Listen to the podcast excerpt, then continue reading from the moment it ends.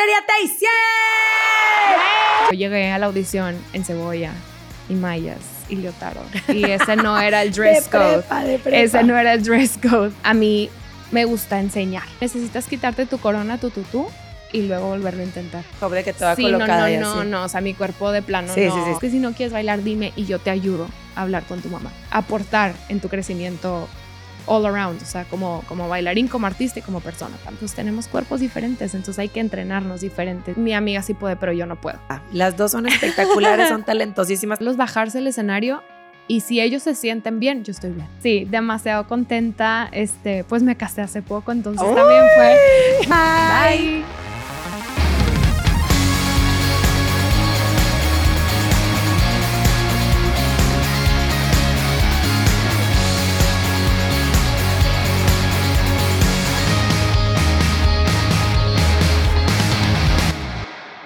Hola, hola, mi nombre es Karen Guerra y te doy la bienvenida a un episodio más donde conmigo tengo invitados que inspiran, motivan y trascienden a través de la danza. Mi invitada del día de hoy es maestra y coreógrafa que cuenta con más de 17 años de experiencia en la docencia. Se especializa en la formación de bailarines de alto rendimiento, donde busca desarrollarlos de una manera integral. Ella es la creadora de su propio programa de entrenamiento Technique on Point y cofundadora de Elected Dance Project. Ella es Valeria Teisier. Miss Valeria, gracias por estar aquí. Ay, a ti, Miss, gracias por la invitación. Estoy demasiado emocionada de poder compartir este espacio contigo. Te quiero, te admiro, te respeto, he seguido tu carrera. Sé que eres una maestra formadora, porque te especializas Gracias. desde chiquititas hasta grandes a prepararlos de una manera, como dije al principio, integral, con su técnica y sobre todo con esas bases que tanto necesitamos dentro de la danza. Sí. Entonces, qué bonito poder conocer tu historia, escuchar todos tus proyectos y pues bueno, yo tengo el honor de conocerte, pero a lo mejor hay gente que no. ¿Quién es Valeria Teisier? Este, bueno, primero que nada, gracias, Miss, por la invitación. Todo es mutuo, ya sabes que te quiero y que te admiro y respeto. Este, eres una institución también de la danza Muchísimas aquí en gracias. Monterrey, entonces, eh, bien contenta de, de compartir contigo hoy. Y pues, Valeria, ¿quién es? Una maestra muy dedicada, muy apasionada. Este, me encanta lo que hago, creo que desde muy chiquita tuve la fortuna de descubrir, porque creo que a veces eso es, este, es un proceso para, para los jóvenes, como descubrir cuál es tu pasión o cuál es tu, tu llamado, ¿no? Este, y yo creo que desde muy chiquita tuve esa súper fortuna de descubrir que a mí lo que me encantaba no nada más era bailar, porque claro, empecé a bailar a- a los dos años y medio chiquitita, como muchas niñas aquí este, en Monterrey, pero a mí me gusta enseñar, o sea, esa parte fue la que yo, híjole, sentí así muy cerquita el día que, me acuerdo perfecto el día que me dijeron de que no quisiera ser asistente a una clase y bueno, yo hace cuenta que ahí mi vida cambió ese día. Este, Oye, Miss, ahorita que decías que empezaste a los dos años y medio, eres originaria de Monterrey, Sí, tienes mamá, papá. mi mamá y mi papá, claro que un buen día me decidieron llevar a clase de baby dance. Eh, de hecho, mi tía, mi tía Mayra, daba la clase de baby dance, entonces era así como un, este, pues sí, como un proceso. Yo creo que como para muchos papás, el vamos a, a meter a nuestros hijos a alguna actividad, yo creo que ni por un segundo pensaron que, que yo me iba a Te quedar ibas a dedicar a esto. bailando Ahora, toda la vida. ¿Tienes hermanos? Tengo un hermano mayor, Carlos, este, que pues nada relacionado a, a la danza. En mi casa sí, lo que sí es que son muy musicales. Mi papá toca el piano, mi hermano también. Entonces, yo creo que esa parte artística corre un poco por ahí, pero, pero no, no en la danza. Mi mamá también bailó, pero vaya, de chiquita, normal, este, un tiempo.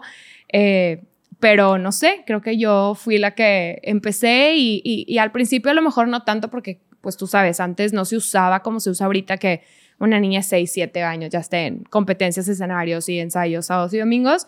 Yo iba a mi clase de ballet normal, como cualquier otra niña, dos veces por semana.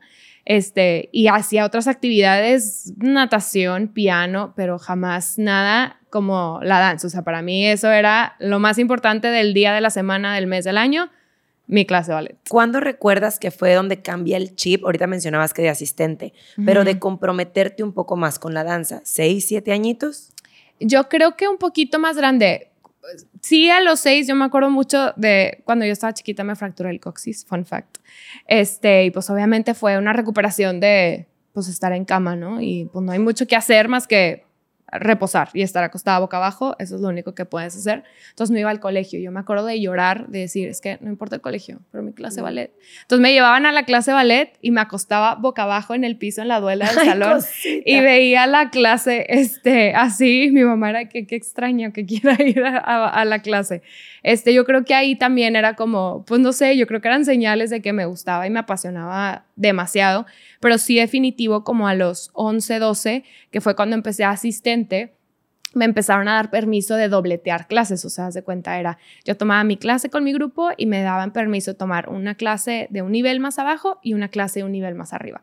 Entonces ahí fue cuando empecé a, ok, de que bueno, ya llegaba a las tres y media, cuatro a ser asistente, una clase, otra clase, y luego ya tomaba una, otra, o sea, ahí fue cuando ya se transformó en, en estar todo el día en, la academia. Te escucho y qué padre, pero siento que es detrás de esa sensación de querer enseñar o de esa pasión, me imagino que tuviste unos grandes ejemplos que te motivaron a eso. Sí. ¿Quiénes fueron tus grandes ejemplos? La maestra Angélica Klein, bueno, o sea, híjole, ahorita que digo que recuerdo, recuerdo perfectamente el día que me habló a su oficina y yo fui con la pierna así temblando de de que me va a regañar, porque la maestra Angélica, pues, es, es, una maestra estricta y, y ya cuando te decían a, la oficina, ya era así como que algo pasó.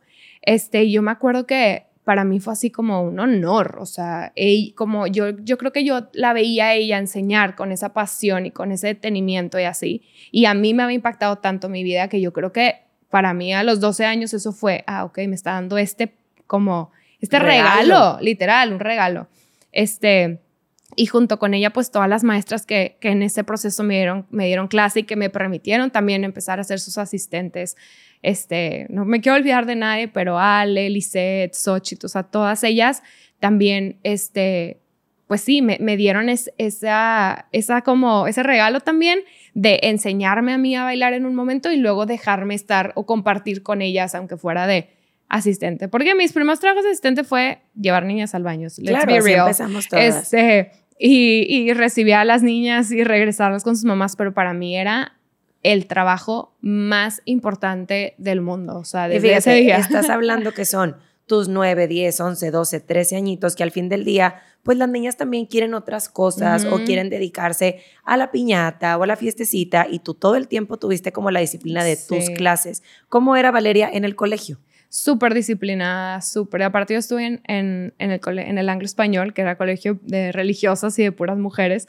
Entonces yo creo que ahí todavía se aumenta un poco más la onda de, de la disciplina, este, pero siempre súper ordenada, siempre súper... Este, es más, yo iba peinada desde el colegio, este, 8 de la mañana hasta en la noche yo ya estaba con pelo relamido, cebollita casi creo.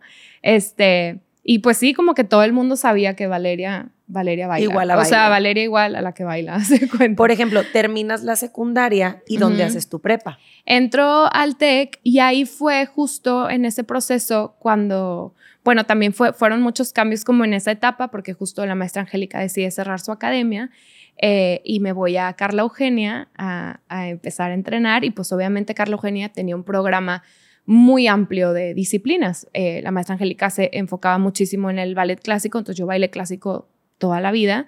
Este, y, y lo, ahí fue cuando empecé a conocer el, que existía el jazz, de que, ok, y el lírico empezaba así como que a existir y esta onda de las competencias, Carla ya también tenían ellas experiencia en esa parte, pero para mí era algo súper nuevo. Y al mismo tiempo entrar al TEC eh, y empezar pues a, participar en espectáculos y pues bailar otro tipo de cosas, que ya no solamente era era el ballet con, con la cebolla y las florecitas en el pelo, ¿verdad? Ya era, ya era como, como, que me abrieron un menú de opciones, de que, ok, con tu técnica de ballet puedes hacer todo esto. Y ahí, este, sí, sí me costó mucho trabajo al principio, pero ahí fue donde yo creo que empecé como a, agarrar mucha información de muchos lados. Y como yo también seguía dando clases, pues lo tomaba también este, muy raro, porque a lo mejor cualquier otra bailarina hubiera pensado bruta para mi crecimiento personal de bailarina y yo siempre lo pensaba como, ah, o sea, yo también pudiera aplicar esto en mi clase o pudiera enseñar esta otra parte de danza. Entonces, como que este, sí fue un, un cambio de etapa radical. ¿Participabas en los proyectos también como externos tech? Danza mimos. Eh, en el jam, o sea, yo me acuerdo el primer jam que llegué a audicionar con el maestro Chuy Perea, este, pues ya existía un grupo formado porque pues obviamente uno entra de nuevo ingreso y hay gente que ya tiene dos años o ese es su tercer año bailando ahí. Ya se conocen, ya son amigos, ya son equipo y yo llegué a la audición en Cebolla y mallas y leotardo. Y ese no era el dress code. Ese no era el dress code de la audición y sabes de que los pantalones de jazz embarrados, pegados así. Y todo el mundo tipo con t-shirts aguadas, con el pelo suelto y yo o sea, es fecha que el maestro Chuperea, que amo con todo mi corazón, se sigue burlando de mí de que yo tocaba la puerta para entrar al salón. Y tuviera de que aquí todo el mundo entra a la hora que sea, abren la puerta y, ay, hola, ¿qué onda? Llegué tarde. Y yo era de que, toc, toc, maestro, ¿puedo pasar? Es fecha que se sigue riendo. Pero sí, o sea, me tomó uno, unos, unos pequeños ensayos darme cuenta que me tenía que quitar las flores de la cabeza, eh, que la cebolla no necesitaba estar en el pelo, que podía traer ropa aguada. O sea, literal fue así de que cambio de vida, cambio de chip totalmente. Y bailabas jazz, bailabas hip hop, bailabas todo, el Hip, el hip hop de plano, tengo que aceptar que me encanta verlo, lo, o sea, me encanta, creo firmemente que es una técnica muy compleja, o sea, creo que hay que enseñar la técnica de, hip hop y hay maestros muy buenos para eso, pero yo nunca lo logré. O sea, me acuerdo perfecto de una clase que tomé con un maestro, que no voy a decir su nombre, pero que me dijo literal de que necesitas quitarte tu corona, tu tutú, y luego volverlo a intentar. Y yo me quedé así de que, ¿es eso un insulto, es un regaño o realmente me veo tan ridícula que parece que traigo un tutú cuando según yo me vestí lo más aguada posible? El de que toda sí, colocada no, no, no, no, o sea, mi cuerpo de plano sí, no. Sí, sí, ya tenía muchos años de Ya tenía, exacto, tenía muchos años y mis piernas muy rotadas, entonces me veía muy extraña. Me, me sigo viendo extraña hasta la fecha sí lo intento. Oye, Miss, y dices que estabas ya dando clase, o sea, de asistente brincas a ser docente, pero ¿quién te enseña a estructurar? ¿Quién te enseña a preparar una clase? ¿Quién te enseña un control de grupo, un tono de voz? Eh, Angélica desde un inicio como, como que aunque fuera asistente, como que me dio mucha información y algo que también le agradezco mucho es que como que, me dio este caminito como de, orientación de que, de que tenía, no que podía más bien, que tenía que prepararme como maestra, que una cosa era mi preparación como bailarina y que otra cosa era prepararme este, para dar una clase. Entonces ahí fue cuando empecé a tomar cursos de metodología, o sea, curso que yo sabía que, digo, y antes no era tan sencillo como ahorita que cursos virtuales hay un millón, ¿verdad? Este curso que yo sabía que existía para maestros, pues yo, yo iba. Al principio eran muchos cursos de, pues de ballet, obvio, porque pues era lo que más eh, cerquita tenía. Eh, y ya cuando entré a Carla Eugenia, pues también empecé, daba clases, pero siempre asistía a clases. Creo que esto también es súper importante y creo que ahorita mucha gente como que se quiere saltar ese proceso, a lo mejor por cuestiones de edad o también por tener mucha más información en la mano, pero nunca es lo mismo estudiarlo a practicarlo con un grupo. Y tampoco nunca es lo mismo como escuchar o conocer diversos tipos de maestros porque cada quien tiene como su estilo para enseñar. Entonces siento que yo eh, tuve también esa como esa fortuna de, de, poder haber asistido a muchos maestros diferentes este, y haberles aprendido esa parte. Y la verdad es que sí, tanto Angélica como Carla estaban siempre muy atrás de, pues iban y veían tu clase y te casi casi te calificaban a ti como maestra de qué estás haciendo, qué estás enseñando, por qué estás enseñando eso. Y sí, como me gustaba tanto, yo creo que por eso mismo empezaba yo y buscaba y buscaba y buscaba cursos que, que me pudieran preparar para ser maestra. Ya no tanto bailarina, ya no me enfoqué tanto en eso. Fíjate, ahorita, por ejemplo, nosotros en Academy tenemos a la generación que son nuestras niñas más avanzadas que empiezan al mundo de, de la formación y docencia. Yo la verdad es que a veces dicen de que, Miss, es que ¿por qué no puedo ser asistente? Porque tiene que haber una preparación como tal. El ser asistente es un gran logro y tienes que saber ser asistente. Evidentemente con las bebecitas es un poco más sencillo porque hay que llevarlas al baño, a lo mejor igual y... Exacto. Eh, como, em, ¿Cómo se dice? Como cuando les tienes que apapachar, apapachar claro, es llorando, más como porque es la separación de mami. Pero ya cuando empiezan un tiny, un nivel 1, que ya es colocación de su espalda, de su rotación, de su, es una responsabilidad bien grande. Entonces, qué orgullo y qué fortuna tuviste tanto en esa edad como de tus excelentes maestros que vieron ese ojo en ti, que vieron esa oportunidad y que ahora puedes igual y trascender a través de eso. Ahora, ¿dónde llega como la primera oportunidad grande de Valeria de decir, este ya es el primer grupo formativo, donde tú empiezas a lo mejor a ver esos cambios. ¿Te, te acuerdas de esa generación? Sí, yo creo que fue, eh, o sea, me acuerdo mucho de un grupo que tuve en, en Carla Eugenia, que justo les daba ballet, pero eran niñas como, eh, yo creo que tendrían como unos 10, 11 añitos, que ya era como mi grupo, o sea, ya no era yo nada más asistente. Y me acuerdo que no les gustaba la clase ballet. Entonces, para mí ese era el reto. A mí me gustaba tanto que yo tuve que hacer ese cambio chip de que, ok, a mí me encanta y yo lo disfruto, pero no significa que todas las niñas lo van a disfrutar. Yo hice un trabajo de pensar, claro, a mí me gusta porque a mí me enseñaron de una manera que hizo que yo me enamorara, enamorara de ese proceso. Este, fue esa generación y la primera generación con la que trabajé con el dance team. O sea, esa generación también para mí este, fue muy icónica, o sea, también fue igual, fue un proceso de aprendizaje para mí, porque aparte no, no teníamos tanta diferencia de edad, o sea, en ese grupo había gente que ya tenía 18 y yo tenía 21, o sea, tampoco era así como el extremo de edad como para llegar a tronar dedos y exigir, no, entonces tuve que buscar como una manera de, hacerlos crecer. Y en esa generación, justo en su primer año, es la generación de, de Miss Karen González, con la que trabajo bastante.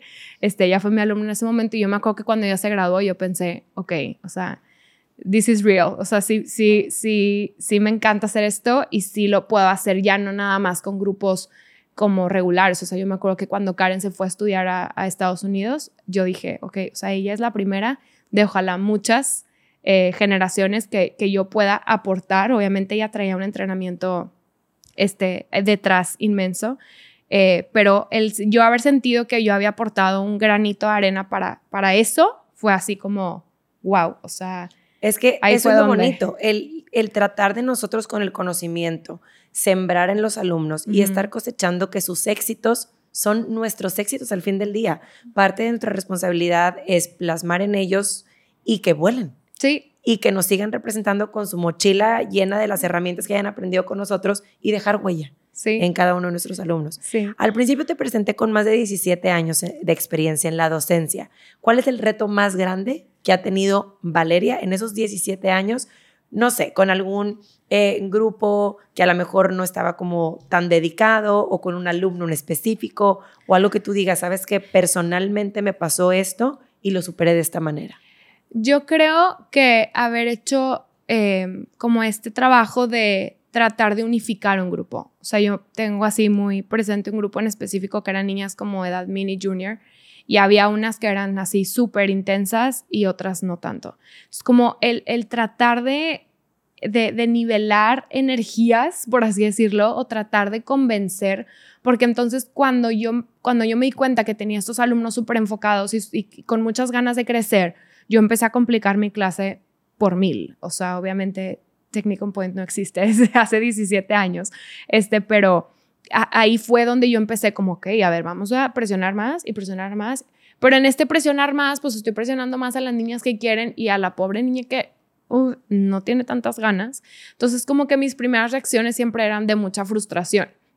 Y tuve que aprender que, que necesitaba enfocar un poquito más a, cada quien, o sea, ver a los alumnos como un individual y no como un grupo. Entonces, si había una, dos, tres niñas, yo me acuerdo que yo le, les decía que es que si no quieres bailar, dime y yo te ayudo a hablar con tu mamá. O sea, no pasa nada porque yo hacía, yo hice en un momento esa referencia, me acuerdo que mi mamá me lo dijo, de que, pues es, es como tú en la clase de piano. ¿Cómo te sentías tú en tu clase de piano? Y yo, terrible. O sea, la odiaba, no me gustaba. Probablemente era una muy mala alumna. O sea, tal vez la maestra decía, ay, no, tengo una alumna que se llama Valeria que está terrible.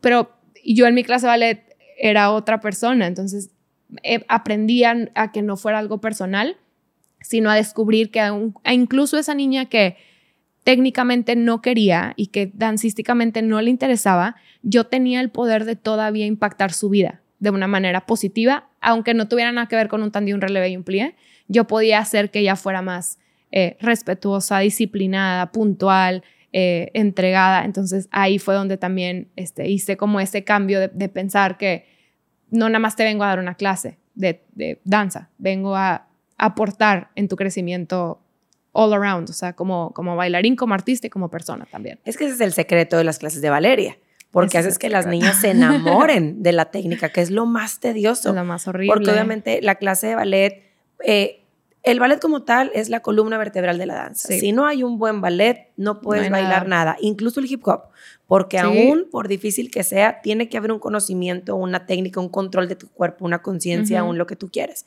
Entonces, obviamente Valeria ha evolucionado a través de estos 17 años y llega un punto donde hace unos años creas tu propio programa que es Technicon Point.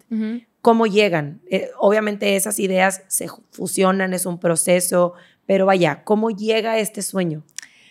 Eh, yo creo que fue más primero una, una idea como de, de, organizar la información. Así, así empezó para mí, de que cómo organizo toda esta información que tengo y cómo trabajo, porque entonces yo me empecé a dar cuenta que había cosas que hacía yo en mis clases que mis alumnos no habían hecho antes, o sea, incluso con, con edades de grandes, de seniors.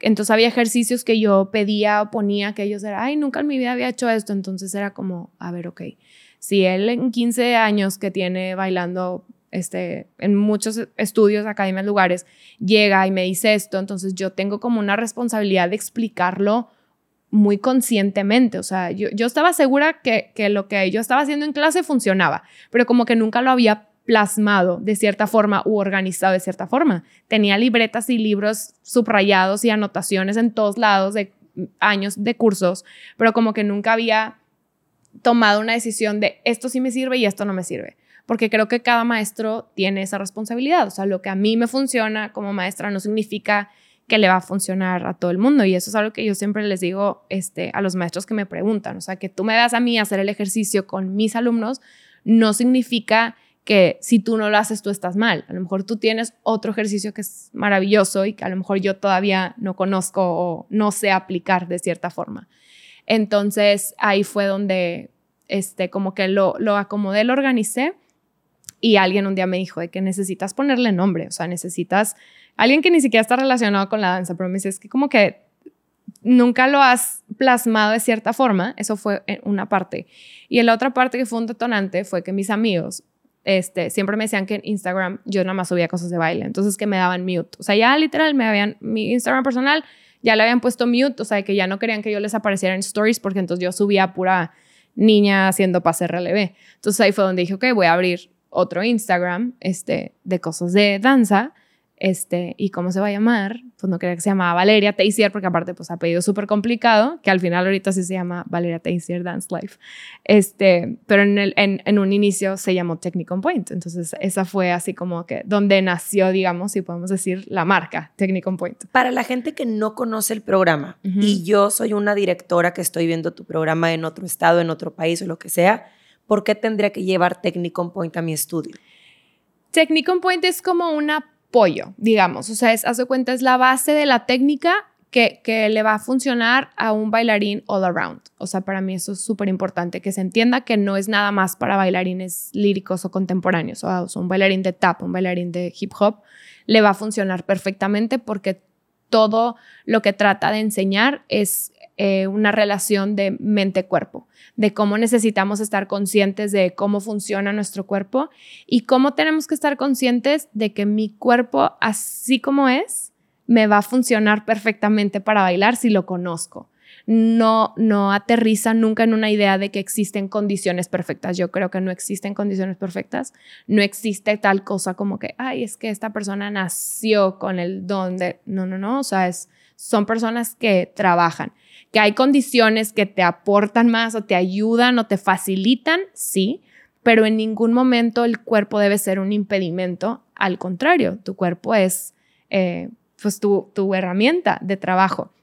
Digamos que es como un check-up, haz de cuenta, de, de, de, descubrir todas estas bases técnicas que tanto, que tanto las conoces, que tanto las tienes aplicadas, que tanto conoces tu cuerpo y en el gran, gran, gran por ciento de los casos cuando se los explicamos a los alumnos con esta metodología Technique on Point, descubren cuál es su área más grande de oportunidad. Y en ese momento ya todo cambia. ¿Por qué? Porque ya no entienden que no están compitiendo contra el compañero de al lado, que siempre existe esto en la danza, que están, lo, vemos a los alumnos por el espejo y no se están viendo a ellos, están viendo a la persona que está aquí al lado o al otro lado. Y en esa comparación tratan de entrenarse igual que el que está al lado, pero pues tenemos cuerpos diferentes, entonces hay que entrenarnos diferentes y hay que pensar diferente. El entrenar bien alarga tu carrera de bailarina también. 100% y te cuida el cuerpo. Entonces es, es darles esta información y, y, enseñarles que cosas muy básicas y muy sencillas, porque realmente cuando ves este, los ejercicios de mi clase se ven como cosas súper, súper sencillas y básicas, pero ya que los pones a hacer o los enfrentas como a estos conceptos que parecen bien básicos, ellos empiezan a dar cuenta que tienen mucho que trabajar para lograr todos estos objetivos increíbles que tienen, porque todo el tiempo nos pasa, llegan de que con un video de Instagram de que quiero hacer esto. Y tú pensando, no puedes hacer eso, no hay manera que tu cuerpo hoy pueda hacer esto. Pero ellos están seguros de sí mismos que pueden. Entonces, los, los aterrizas a un ejercicio súper simple y se dan cuenta que están batallando horrible y ahí es donde les dan ganas de, seguir. De seguir, les dan ganas, ganas de seguir y, y la clase es tan como cuadrada, por así decirlo, tan precisa que ellos empiezan a notar su crecimiento. No hay manera de que no noten que están mejorando y eso hace cuenta pues que los, los enamora y los engancha y quieren más y más y más, aunque la clase sea tan complicada, porque les demuestra que sí pueden. O sea, ese es, ese es como mi objetivo. Todo lo que quieras lograr, lo puedes lograr. Vas a batallar, es trabajo, sí, es esfuerzo, es dedicación, sí, pero sí puedes. Que creo que mucha gente llega conmigo con esta idea de, mi amiga sí puede, pero yo no puedo. Y eso es lo que yo trato como de, de quitar. Mi clase siempre empieza con esta idea de aquí nadie se rinde. En, en, este espacio nadie se rinde. En este espacio todos trabajamos. ¿Qué edad son las más pequeñitas que pudieran entrenarse con tu técnica? Ahorita justo tengo un, estoy empezando a trabajar con un grupo. Esta es la primera vez que, que doy así, este, digamos que en un ciclo escolar completo, un grupo de, utilizando esta metodología, tengo una alumnitas de 5 y 6. Este es el primer grupo que, que empiezo a trabajar como siguiendo esta línea Technicon Point. Eh, pero desde los 7, 8, o sea, categoría mini, este, ahorita justo tengo un grupo que ya hay algunas de mis minis que ya están brincando a juniors y que, que van muy bien. Entonces, sí, definitivo. Yo, yo siempre he dicho, a ver, si la niña puede aprender que rojo es rojo y amarillo es amarillo, puede aprender que rótula tibia perone. O sea, por supuesto que pueden. Entonces, yo ya me he quitado ese miedo de enseñarlo así. Obviamente es con otro lenguaje, con otras actividades, con otro enfoque. Este, igual y hasta con un lenguaje diferente de cómo, cómo trabajo la clase. Una energía diferente también, porque pues están chiquitas, pero con la misma información y con el mismo grado de exigencia. Eso también es importante. y los resultados van a ser maravillosos con niñas de 5 y 6 años. Sí, las veremos en unos años. Liguitas y con sus yoga blogs y con todos esos detalles. Oye, Miss, dentro de, tu técnica, a mí me llama mucho la atención porque cuando estuvimos en pandemia trabajamos eh, juntas y explicabas la parte de la alineación, que es lo más importante en un baile. Digo, hay muchas cosas importantes, pero me encantaba cómo lo explicabas. ¿Nos pudieras eh, como todo lo que son las líneas. Las líneas. Sí, eh, Technicon Points son este, seis elementos clave que, que, se corrigen en los bailarines, que primero enseñamos y después corregimos. Entonces, digamos que toda mi clase se basa en esas seis palabras o en esas seis correcciones y la primera de ellas es alineación. Eh, creo que la mayoría de los como correcciones que tenemos que dar se basan 100% en alineación. Entonces, a todos que bailamos nos ha pasado que un maestro te dice la pierna, el ojo, el cuello, la costilla, la cabeza, eh, la espalda, pero el abdomen. Entonces, son tantas. A mí me pasaba esto que yo era que te di ocho correcciones y no agarraste ni una.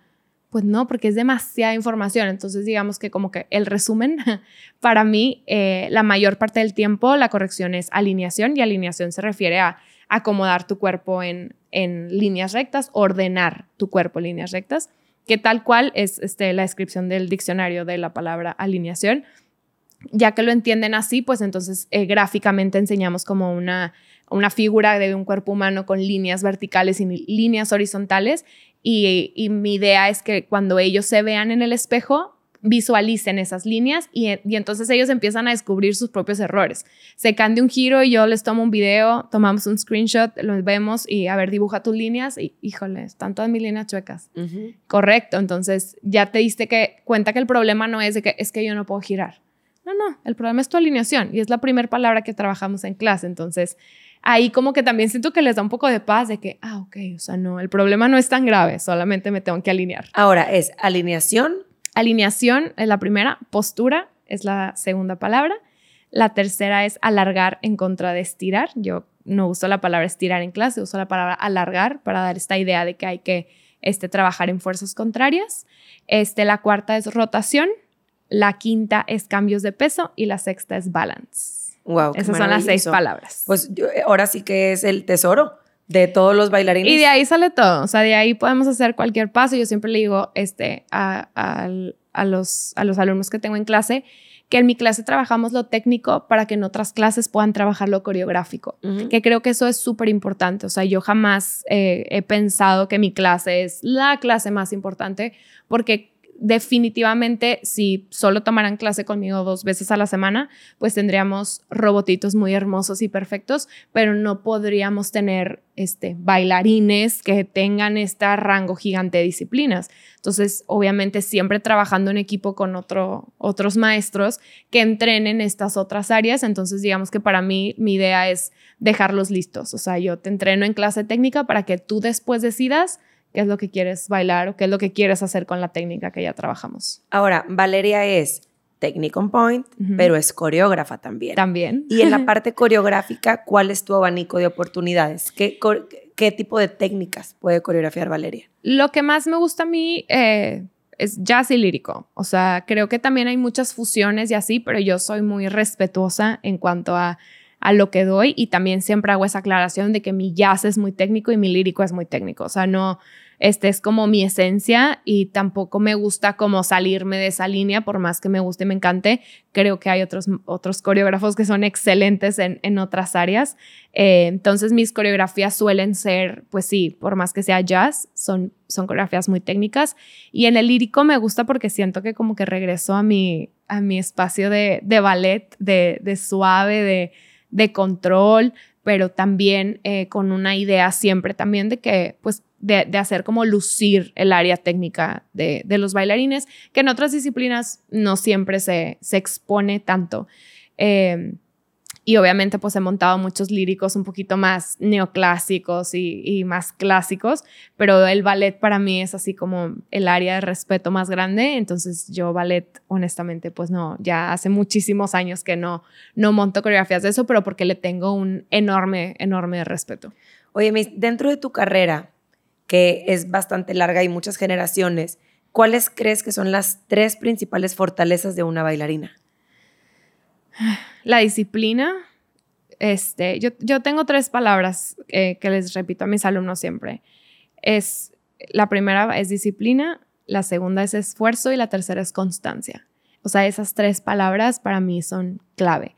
Y siempre creo que tenemos una más desarrollada que otra, a veces ni siquiera en cuestiones de danza, como en cuestiones de tu vida personal, incluso en la escuela. Este, entonces trato de que descubran cuáles de esas tres palabras es con la que tenemos un poquito más de problema y creo que una nos lleva a complementar a la otra. Entonces creo que esas tres por un lado y la paciencia. Hay que ser paciente porque creo que la danza es un proceso que te lleva así como en una montaña rusa de, de emociones y de posibilidades.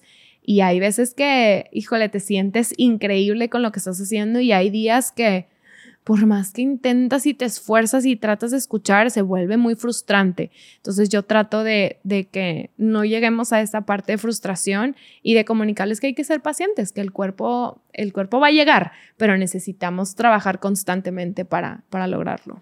Una pregunta que me encanta hacerle a, a los maestros es, ¿qué prefieres en un alumno? ¿Talento o perseverancia? Perseverancia por un millón. Perseverancia, siempre, siempre, siempre.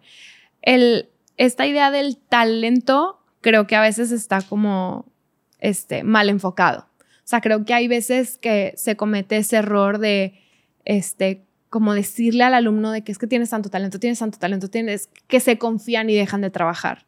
Y eso nunca, nunca jamás da buenos resultados. Entonces, yo creo que todos mis alumnos son extremadamente talentosos y lo creo realmente.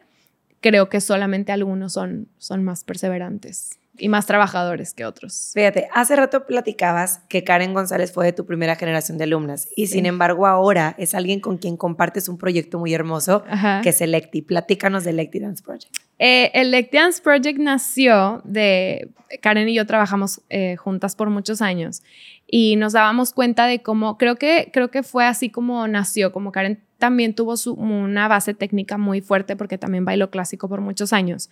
Como que las dos nos entendíamos y siempre nos hemos respetado mucho. Entonces, de ahí nació esta idea de que, a ver, ¿cómo, cómo, porque nuestros alumnos, mucha gente nos decía que, oigan, wow, sus alumnos, wow, sus alumnos. Y decíamos, pues, ¿qué estamos haciendo diferente? Y creo que descubrimos que era que estábamos en constante comunicación. ¿Nos hace cuenta? Yo veía algo en mi clase técnica y se lo platicaba. A, veces ni siquiera con intención de lograr algo, solamente era como, ay, te platico que hoy en mi clase técnica hice esto y esto y esto. Ah, perfecto. Entonces, Karen entraba a su a su área de contemporánea, improvisación, y usaba eso y, y, lo corregía. O sea, se cuenta que ella, oigan, ya vieron con Valeria esa parte, entonces ¿por qué no la están haciendo?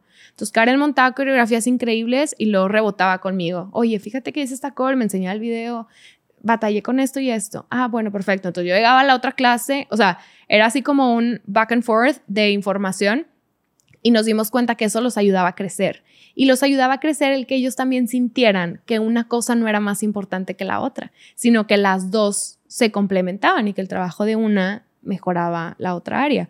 Entonces, así fue como nació un digo, Point, eh, el, Dance Project, eh, para poder como fusionar y compartir. Esa fue nuestra primera, eh, única y primera intención.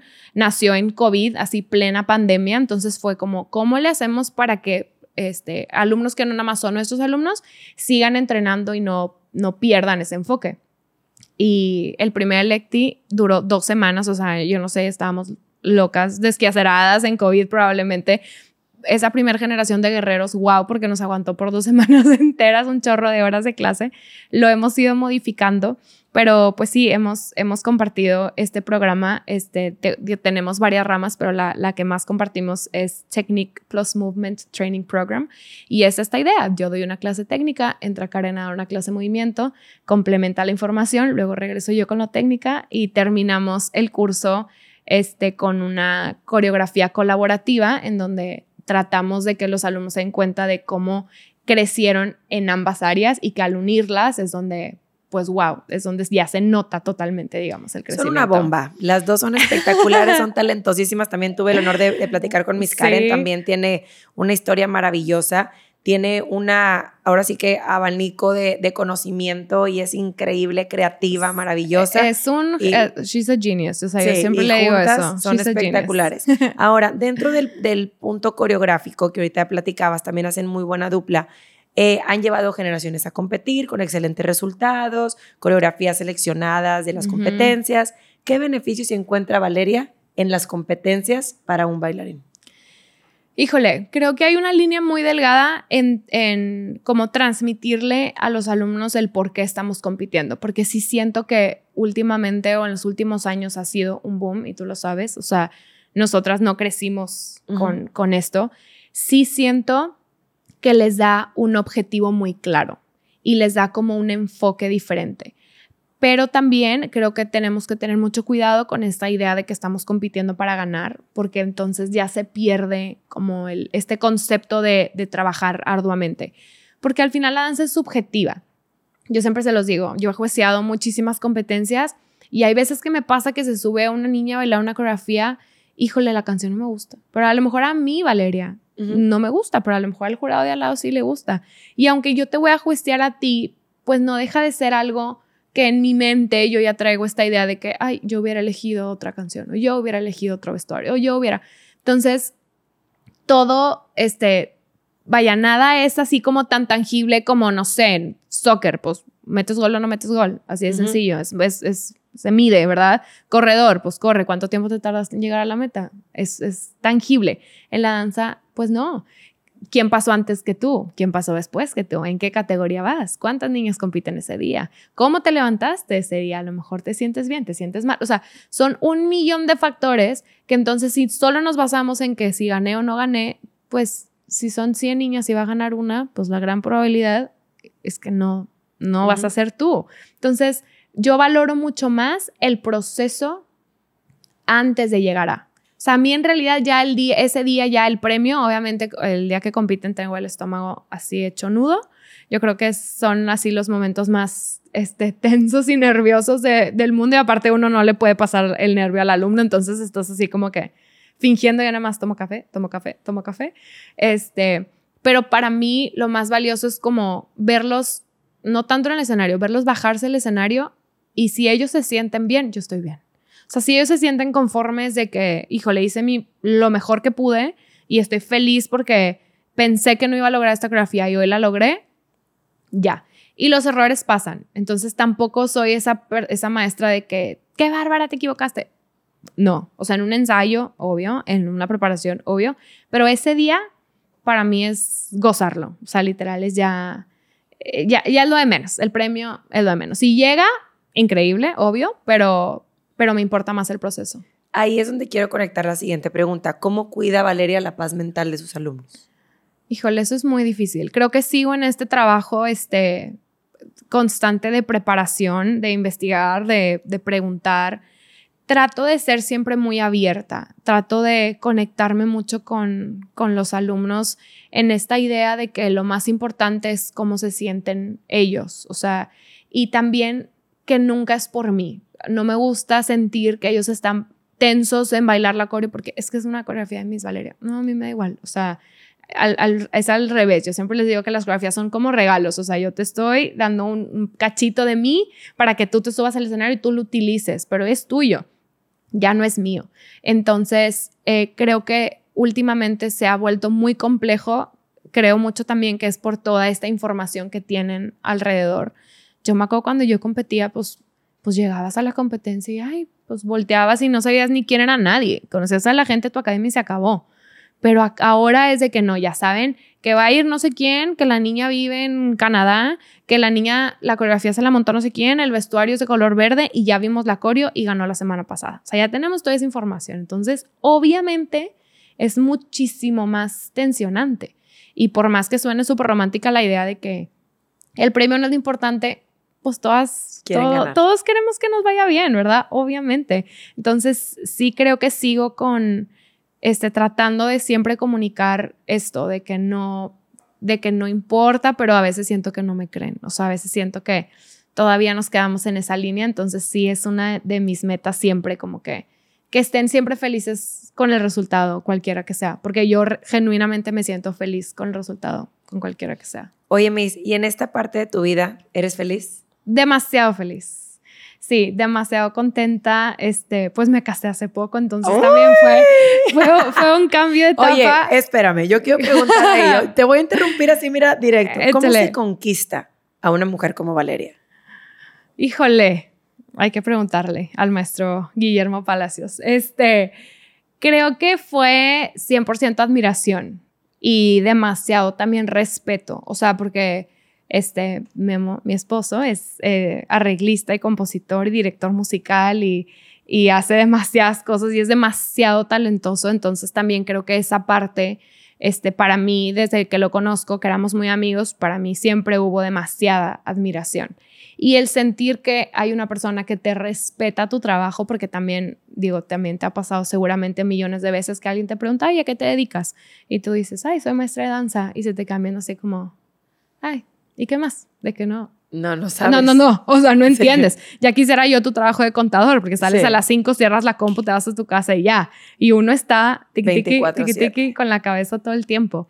Este, creo que esa parte para mí fue, este, como eh, muy importante. Lo admiro y lo quiero muchísimo y también siento que él admira mucho mi trabajo. Entonces esa parte fue así como match instantáneo. y te ves plena, te ves contenta, que es lo más importante. ¿Con qué sueña Valeria? Sueño con poder compartir mucho. Sueño con que realmente este, pueda yo como llegar a la mayor cantidad de, alumnos posibles y hacerlos sentirse felices eh, y cómodos y, y verlos realizados con metas y objetivos. Creo que a veces falta mucho eso en, en las generaciones como más chiquitas. Creo que antes, no, no, sé si se hablaba más del tema o no sé si como teníamos un poquito más, así como que estábamos más encerrados en nuestra propia cápsula, que, que todo fluya un poquito más, pero ahorita a veces siento como que estamos muy dispersos o que, o que no se enfocan en algo, como que creo que ellos piensan que no pueden lograr nada.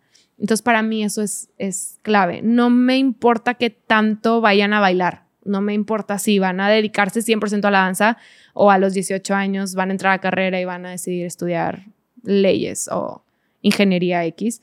Para mí lo más importante es que ellos sientan que la danza fue un camino formativo para ellos, porque como yo así lo siento en mi vida, yo siento que yo me formé más que en el colegio, lo siento para todas mis maestras del colegio, pero yo me formé en, la danza. En la danza, 100%. Hablando de eso, ¿qué le agradeces a la danza?